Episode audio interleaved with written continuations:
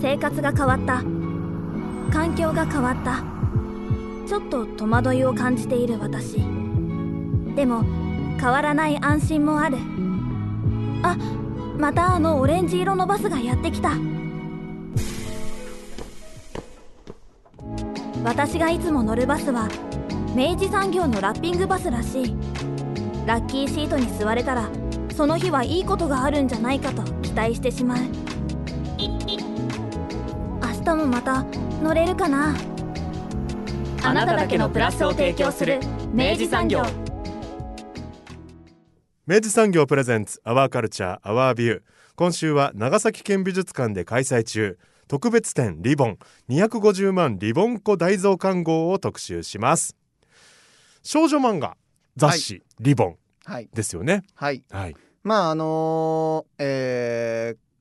あのなんだ？えっと漫画漫画ミュージアムのはいはい表さんから教えていただいたように、うん。まあ、いわゆるその日本を代表するうん。エントリー誌、うん。要はその、まあ、漫画雑誌を買い始めるはい。入門編の雑誌として、うん。えーリボンはい。仲良し、うん。チャオはい。という、まあ、その三大巨頭がいるわけですけれども、ええ。その中でもあのまあその90年代、えー、93年ですね具体的には、うん。にあのもう本当にもう業界を牽引しまくったはい。もうもうクリスタル黄金期を迎えたですね、あのクリスタル黄金期をね。クリスタル黄金期を迎えた、はい。あのもうキラ星のごとくですねええ作家さんが、あの充実していた、はい。あのまあリボンのですね、うん。その90年代のえっと輝きをですね、はい。えー凝集したのがこの特別展リボンであるとはい。いうことですね。当時は発行部数も最高で255万部を記録したのが90年代。すごいですよね255万部っつって。もうやっぱり日本の少女乙女たちはうん、リボンによって恋を知り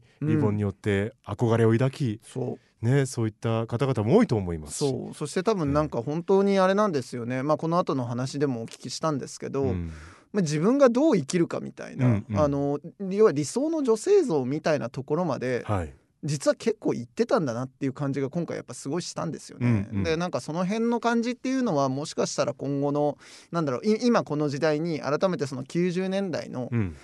リボンを振り返るっていうことも含めて、うん。なんかちょっと意味があるんじゃないかなみたいなことあの現代性あるなとも思ったので、うん。そこも含めてですねちょっと今日のお話もお聞きいただけるといいかななんて思っております。はい、えー長崎県美術館の学芸員森園敦さんにお話を伺いました。インタビュー前半をお聞きください今回は長崎県美術館の学芸員森園さんにお話を伺っていきます。森園さんよろしくお願いします。よろしくお願いします。あの宮尾さん私は以前こちらには上々展の時に行かせていただきまして。お。まあ熱くなりましたね そうですよね。番組の中でもね、ええあの特集こそ組まなかったんですけどうん。叙々展の話題は結構実は出てたし、えあのすげえ良かったと。野村佐藤が熱くなっていえた。あ そうですね、はい、僕も叙々大好きなのでとってもあれなんですけど、はい。あのその説は勝手にお世話になりました本当あ、いえいえいえいえ。なんか展示もすごく愛が溢れていた印象だったんですけどそうですね。まああのジョジョ展の方はですね、あのたまたまそのうちのあの美術館が持っているあの所蔵しているあの樺島勝一という、はいあの作家の、えー、勝一のお孫さんがですね樺島良介さんと言われてでその方がですねあの、まあ、荒木博彦を見出したあの最初の、えー担当編集者だったんですね、その縁からあのジョジョ展を開くことができた、うん。そういう経緯になります。もう接続していくわけですよ本当に。すごいですよね。ねえ。よもやそんな歴史が長崎とねそのジョジョが接続するとはって感じであれ驚きでしたよね。ねえ。で今回はですね、はい。えー現在開催されております特別展リボン。250万リボンコ大蔵看護こちらについてお話を伺っていきたいんですがはい。森園さんは少女漫画とかって触れ合ったことはあったんですか？そうですねあの姉と妹がいるものですから、はでどちらもあのリボンが好きだったんですね。でその家に家にですねこうリボンが転がっておりまして、はいで私はそのジャンプが好きだったものですから、まあ、ジャンプとリボンをですね、まあ、あの日常的には読んでおりました。なるほどいわゆる集英社っ子ってことですか？そうです。あ集英社チルドレンそうですね。まあそういうことになりますね。はい。まずはあの今回の特別展の、まあ、概要といいますか、えー伺っていきたいんですが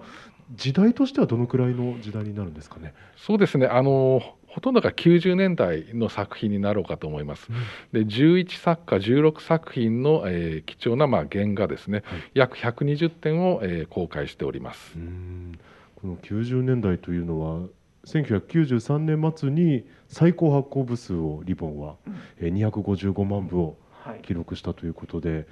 まあ、当時のいわゆる少女たちはもうリボンにいろいろ教えてもらってたってことですよね。あそういうことになりますね。三好君も何作品かはもちろん知ってたりしたんでしょそうですね、うん。またちょっとこれあの後の話にもつながると思うんですけど、あのまあ男の子の僕ですらですよ、うん。やっぱり読んでたわけですね。具体的には矢沢愛先生のですね、天使なんかじゃないとですね、うん。あとご近所物語ですね、うんまあ、ここからその後のパラダイスキスとね はいはい7につながっていくわけですけど、はいはいはい。まあ、そういうような原体験は一応持っていて、うん。であとまあそのちびまる子ちゃんね、うん。あのもうもちろん読んでましたし、うんあのその辺あたりはですねなのであの今回の展示の中で拝見してああやっぱそうだよなとかって思いながらですね非常に感動もしたところですね。うんうん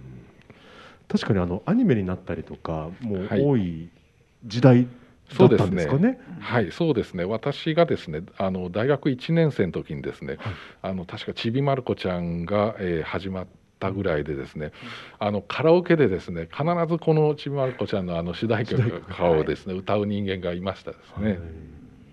一時代を作ったはい、漫そうですね。ね。はい、そうですね。あとまあ耳を澄ませばもうまあジブリのまあ映画になったりしてますけれども、当時はやっぱりみんな読んでた？読んでましたよ。うん読んでた。僕はちょっとあの女性のこう兄弟とかもいなくて姉妹がいなくて、えあまりちょっと正直言って触れてなかったんですよ。えうんうんうんでも友達とか周りの子たちはやっぱりリボン持ってたり付録でこういろいろ会話してたりとか、うんうんうんやっぱかなり影響を受けてたんだろうなって思いますね。うん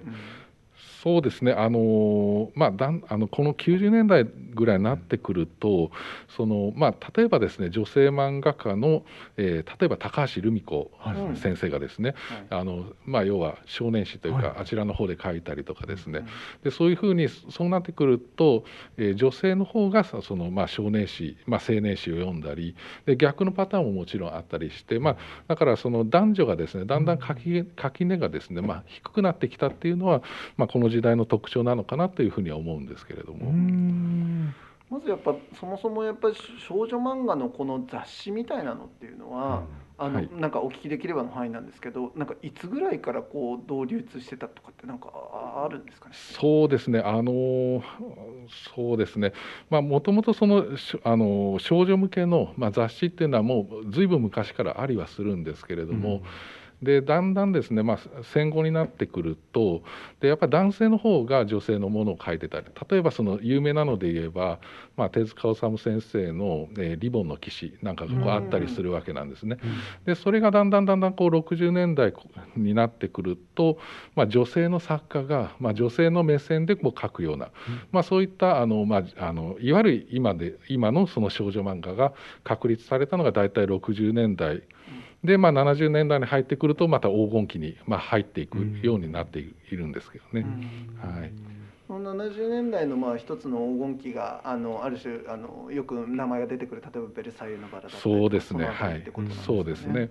まあ女性たちがそのまあ恋愛に対してまあ憧れですね。まあそういったものがまあやっぱりそのドラマチックなそのベルサイユのバラであったり、まあキャンディキャンディであったり、まあそういったところにこうまあ恋愛に対する本当にあのこうなったらいいなっていうようなそういう憧れですよね。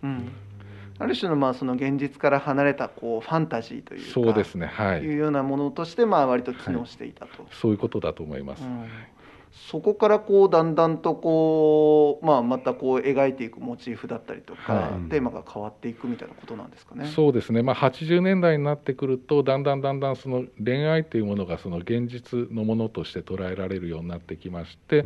それでだんだん学園ものが増えてくるんですね。うんその学園の中でそのまあ自分のクラスにいるまあ好きな男の子であったり、まあ、そういったところにまあ非常にこう身近なものとしてられるようになっていくわけですね。うんうんうん実際今回の展示の中でも、まあ、いわゆるその80年代後半ぐらいから連載が開始されたものたちが結構まあその90年代のまあその93年に向かってですね、はい。まあ、非常にその前後で非常にまあハイライトを迎えていくような、うん。あの流れがあるなと思っていて、でまさしくおっしゃったように非常にまあその中で日常とか、はい。学園生活とか、うね。もううんなんかあある意味でなんなんて言うんだろうなあのこういうとちょっと言葉語弊あるかもしれないけどなんかうなんだろう非常に悠長なというか なんか あのんなんかあのいい意味で非常にはい。経済的にも、あのまああるある程度一定のラインをみんな生活水準が満たされていて、はい。でその中でなんだろうあの絶望するものが、よりやっぱその日常とか普段の生活の中で、うん。あのやっぱりこう心がときめく瞬間だったりとかそういうものにどんどんフォーカスされていくようになってったのかなとか思うんですけど。そうですね、まあ、例えばその柊葵先生のこの「耳をすばはい。すませば」なんですけれども、うん。これとかまあいわゆるその図書館ではい。そのこう貸し出しカードの中にその必ず自分が借りたあのところにあの同じ名前のあの男性の方がいてそういうのがこう気になっていくというようなまあなんて言いますかあの我々がその昔うん。そういったことってまああのあったと思うんですよね。うんうんうん。まあ、そういうこうみ身近なところからその、まあ、他人をこう意識するようになってうん。でそこからこう恋愛に発展していくっていうような、うん。まあ、そういうあのなんていうんですかね。あの日常から離れてないっていうのがですね、うんうんまあ、そこはあの大きな特徴かなというのは思いますね。そうですね、はい。なんかだからすごいこう視点がこうぐーっとこうミクロにあの寄っていく、なんだけど、まあ、だからこそと言っていいのかもしれないんですけど、はいかえってそれがやっぱ非常に共感を生む装置になっていたりとか、うんあの普遍的な語りを誘発している感じはすごいしていて。あの例えばあのまさしく今お出しいただいた「その耳をすませば」とかっていうのは、まあ、後に、まあ、ジブリが映画化をしたことで、僕も要はそれで触れたわけですけど、うんあのもうあそこにはまあもうなんかこうあの時代あのあの年代の10代やっぱこう中頃ぐらいのこう心のときめきの全てがあるみたいな感覚になるんですよ。そうですね、うんまあ、今その SNS でこうあの、まあ、本当にあの地球の裏側の人たちとこうつながっていくような、うんはい。まあ、そういう、まあ、人間関係っていうのもあるんですけれども、うん。まあ、この時代の、まあ、ここの耳をすませばであれば本当にそのみ自分のその身の回りからこうどんどん発展していくっていうような、うん。まあ、そういうこう広がり方をこうあのしていくわけなんですよね。うん。まあ、そのあたりがまあ非常にこうリアルでありましたし、でまあ、その SNS にはないこううん。なんていうのか、あのまあ、濃密なその人間関係というか、うん。まあ、そこがうん。まあ起点になっているというのは非常に面白いですよね。そうですね、はい。あの確かに、まあ、いろんな作品がもちろんありますので、うん。ファンタジー色が強かったりとか、はい。まあギャグによってたりとかいろいろあるんですけど、うん。その今おっしゃったその感情のこう揺れ動きですとか、うん。人と人とのこう感情の交錯とか、うん。まあまあ、いわゆる恋愛とか、うんうんっていうのは本当に身近うんにあるものがいいわゆるこうちょっとしたこう手が届きそうな憧れにつながっていく、うん。そんな関係性が多いなって思いましたね。そうですね、まあ、それが、まあ、あのやはりその女性その当時のその女性のその、まあ、姿というかですね、まあ、そこがこうあの投影された主人公であったりするからこそこうなんていうのか、まあえー読者をたくさん獲得していくということにつながると思うんですけれども。うん。なんかだからあの本当に当事者やっぱ読者が一番当事者である物語って何なんだろうかっていうのを切実に追求していくと、まあやっぱそれは要はもう自分たちが今そのうんうん読者の例えば小学生とか中学生の子が直面している学園生活、うん。で実際その中にはやっぱその学校の中での例えばいじめの話とかなんかそういうようなし話話題もこうさりげなくやっぱり物語の中にそうですね。組み込んでいく。はい。で結果それがやっぱりみんなの中でああこれは私の話であるうんということで、まあ、非常に普遍化されていってみんなに読まれていくで新しい価値観を場合によってはそこで生まれていったり共有されていくっていう、なんかすごいんなるほどそういう時代だったんだなって感じはしますね。そうですね。でまあそれがあのだんだんその90年代になってくと、うん。だんだん今度は強い女性というのがまあ描かれるようになっていきまして、うん。まあ、それは一つその、まあ、男女雇用機会均等法の、まあ、80年代半ばなんですけれども、まあ、それがだんだん浸透していくと女性の社会進出っていうのがやっぱりそこにこう反映されてきて、だん。だんだんこう自立した女性っていうのがかっこいいっていうかでその女性がまたその恋愛をしていくっていうような、まあ、そういう、まあ、本当にリアルな、まあ、等身大のあの女性がまあ描かれるようになっていくわけなんですね。そういう意味でやっぱり年代がこう例えば20代の先生が多かったりとか、当時がっていうのも結構影響してますよね。そうですね。あのまあ少女漫画のその一つの特徴として、その作家とその先生のその年齢差っていうのがあの非常に近いんですね。ですので、まああの先生がその少し年下のその読者たちをに対してですね、まあ、価値観をですね新しい価値観女性はこうなんじゃないかな今こういうふうになったらいいんじゃないかなっていうようなそういう価値観をこう与えてでそれをに共感したその少し下の世代の人たちがそこにこうずんずんずんずんこうあの上がっていくような、まあ、そういうあの感じがその少女漫画にはあるかなというふうに思います。うんやっぱその憧れを発動とさせてで、まあ、それが先輩がやっぱりそれを牽引していってそうですね。新しい未来像とか理理想像を、まあ、導いていくみたいなはい、その通りだと思います。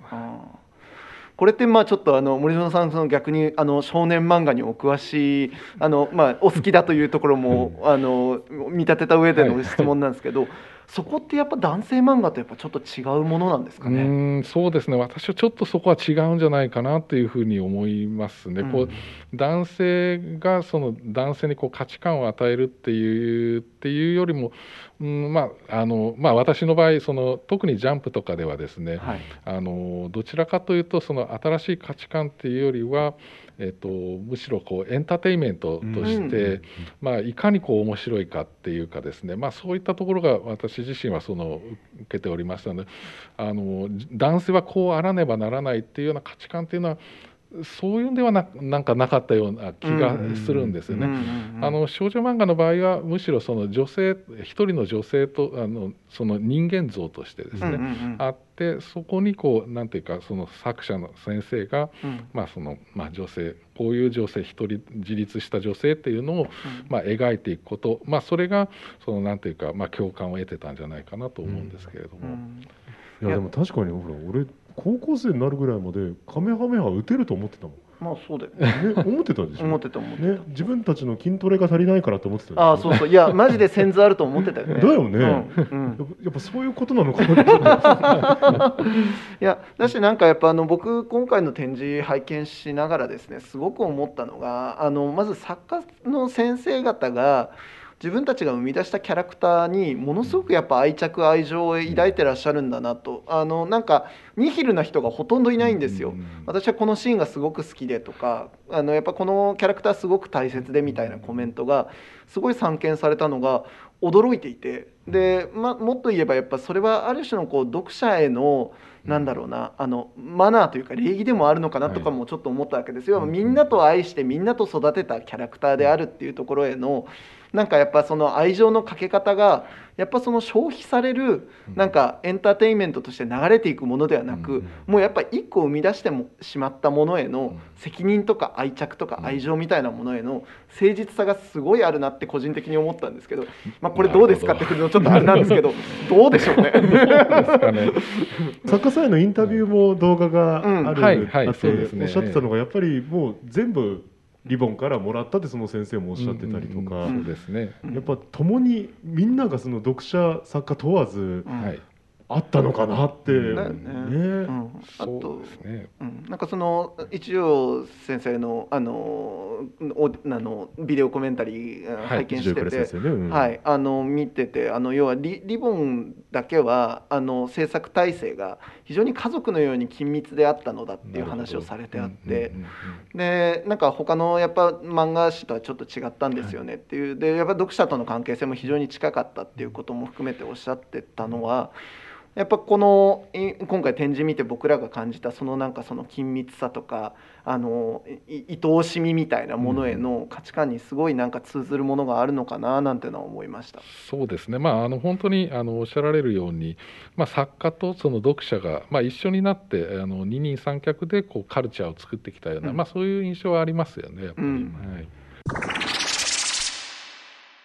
作品のバリエーションの広さみたいなのにも僕結構やっぱ驚いてあの、まあ、もちろんその要はあの、まあ、学園の中での恋愛ものでんなんかあのに似てるものとかもあるなとは思いつつもその幅が実はすごいあった。で中でもやっぱり僕すごい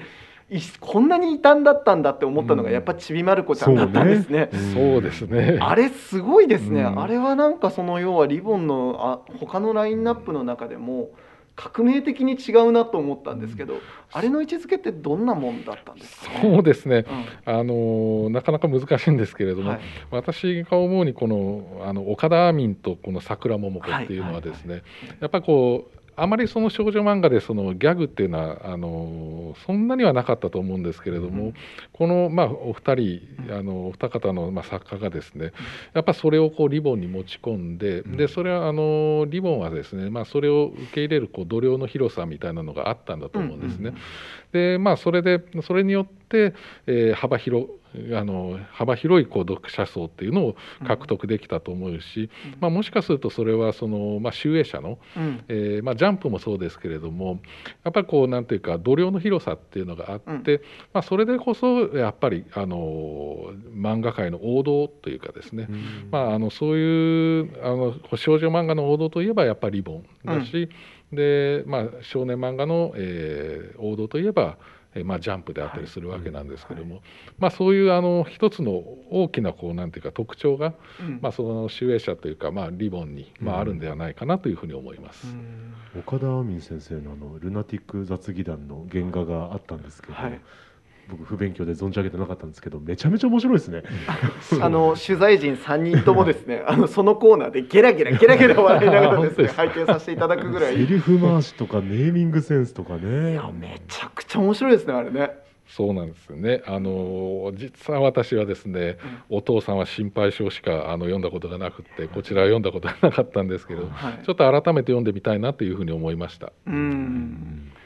あのまあ、今回やっぱ展示拝見しながらですねあの僕自身も実はまあその冒頭にちょっとお話しさせていただいた「あの天使なんかじゃないと」あのはい。ご近所物語の、うんえっと矢沢愛さんのもの漫画はあの実際にもう全部読んでてとても好きだったのであのその時のであのその矢沢さんのコーナーにですね入った時にあの僕やっぱ不覚にもですねあのなんと驚いたことに泣いちゃいましてですね。で何かっていうとやっぱあの他の展示を僕拝見してる時は当然知らない作品だったのであなるほどこういう名場面があるんだなとかあのあえあこういうこういうあの要は漫画だったんだぐらいの感じの距離感で見てたんですけどたちまちやっぱりその自分が知ってる物語のコーナーに入った時にやっぱめちゃくちゃ再会会が再会再会できた感があるんですよ。ねあの久しぶりに会えたと。で、うわーうわーと思ってわーっと興奮しながらああもうこのシーンこのシーンとかって言ってわーっと盛り上がる感じがあった。であのもうもういやそりゃそうですよこのシーンですよみたいな感じでこうもう納得しながらですね。で気が付いたら目に涙が潤んでいたっていう感じで 感動しまして。でおまけに今回の展示ではあのどのあの作家先生もあのそのコーナーの最後にですねあの今の先生があの書き下ろしになったあのまあ、そのキャラ当時のキャラクターと、まあ一言のメッセージが書き入れてあるようないあの絵があの添えてあってですねで大体その作家先生が書いてくれたあのキャラクターが大体言ってくれてるのがね、いうん、久しぶりに会えたねっていうことを言ってくれてるわけですよ。もうそこでまたもう一回涙腺決壊ですよ。みたいなこうなんだろうなあの鑑賞体験をした人間としてすごく思うのがで実際やっぱその僕らがあの取材している間もうん。他のたくさんのお客様がやっぱり丁寧に見てらっしゃる様子を見て感じたのはやっぱりみんなの中で物語っていうのはずっとやっぱ続いていて生きていてでやっぱそこで会えやっぱ再会するっていう文字通りその250万人のリボン子が大集合再集結するっていうのがこんなにドラマティックで感動的なことなんだなっていうことにちょっとグッときたんですよね。そうですね。やっぱりあのまあえーまあ、子供時代、まあはい。あのに見た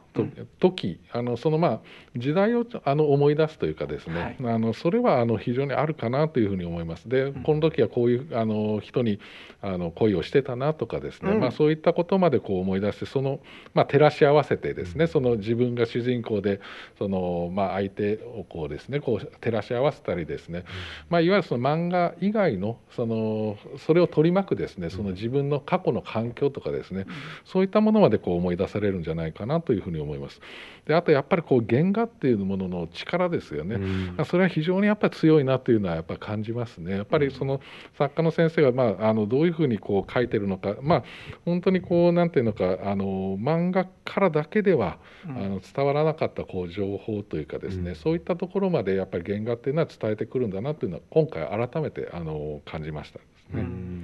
うん最近やっぱこういうふうにあの、まあ、漫画をテーマにしたあの展覧会が、まあ、増えてくる中で、はい。あのおっしゃるようにやっぱその要は原画の力みたいなものをもう一回こうある意味でこう美術館がやることはい。も含めて、ええなんだろうその原画っていうこと自体のうん。価値をもう一回再定義しにいってる感じが僕はするんですけど、そうですね、うん。まあ、あの正直言うとですね、はい。あのやっぱり漫画である以上完成作品というのはその漫画にの、まあ、漫画に印刷された状態がうん。やっぱ完成作品だと思うんです、うん。要はそれを裏方を見せるっていうことにつながると思うんですね、ただその裏方をこう見ることでそこであのいあのなんていうか例えばこうホワイトでこう消してる部分とかは、うん。あやっぱりこの部分はすごくあの先生がうん。あのこだわってたところなんだなとか、うん。まあ、そういうところをこう見るだけでもまたあの角度を変えてですね、うん。その漫画を見るときに見るあの見ることができるわけなのであの、まあ、その裏方ではあるんですけれどもやっぱりそこの情報っていうのはあの、まあ、ファンとしてやっぱ欲しいところですよね。そうですね、はいだしやっぱ目の前にあるものが唯一のもうオリジナル本当に、あの原点であるっていうものを、うん。やっぱ見た時のやっぱその手触りとか迫力みたいなものはすごいですよね。うんあとなんかもうこれ森田さんもし難しい質問だったらごめんなさいなんですけど、ちょっとお聞きしてみたいのが僕らがですねあの見ていても割と印象に残ったのがやっぱ少女漫画の小回りってすごい独特だなと思うのです。ああなるほど、うん、でうん。あのまあ、それこそ少年漫画で慣れているこの取材陣はいを男性3人からするとすごい大胆な小回りをするなとかなんか画面全体で一つの情報を伝えに来る感じというかうん。要は一個一個のコマではなくうん。なんか面で伝えてくる感じ。うん。でそれはもしかしたら女性のなんだろうあの割とこう左脳型右脳型どっちなのかな。うん。なんか要はその感性でうん。あの全体を捉えるみたいな感覚とこうしているのかしらんなんて深読み勝手にしてるんですけどなんか男性漫画の目線からでもいいんですけどあれってどう思われます？うん難しいですね。すいませんね無茶ぶりで。うん。あのそうですね、まあ、私が見た時にこうなんていうか今回クライマックスとか、まあ、はい。いわゆるこう盛り上がったシーンが多いんですけれども、うんうん。その感情をそのなんていうのか、あのあの画面画面というかそのページですよね、はい。あのから感じるというかですね、うん。そのあのなんていうんですかね。その感情をその1ページに込めてそれをこう読者にこう伝えようとしてくる感じがやっぱこれ少女漫画独特だなっていうふうに思うんですね。はい。あの少年誌っていうのはどちらかというとそのまああの主人公のこう動きであったりとか、うん。こうなんていうんですかね。こうバあの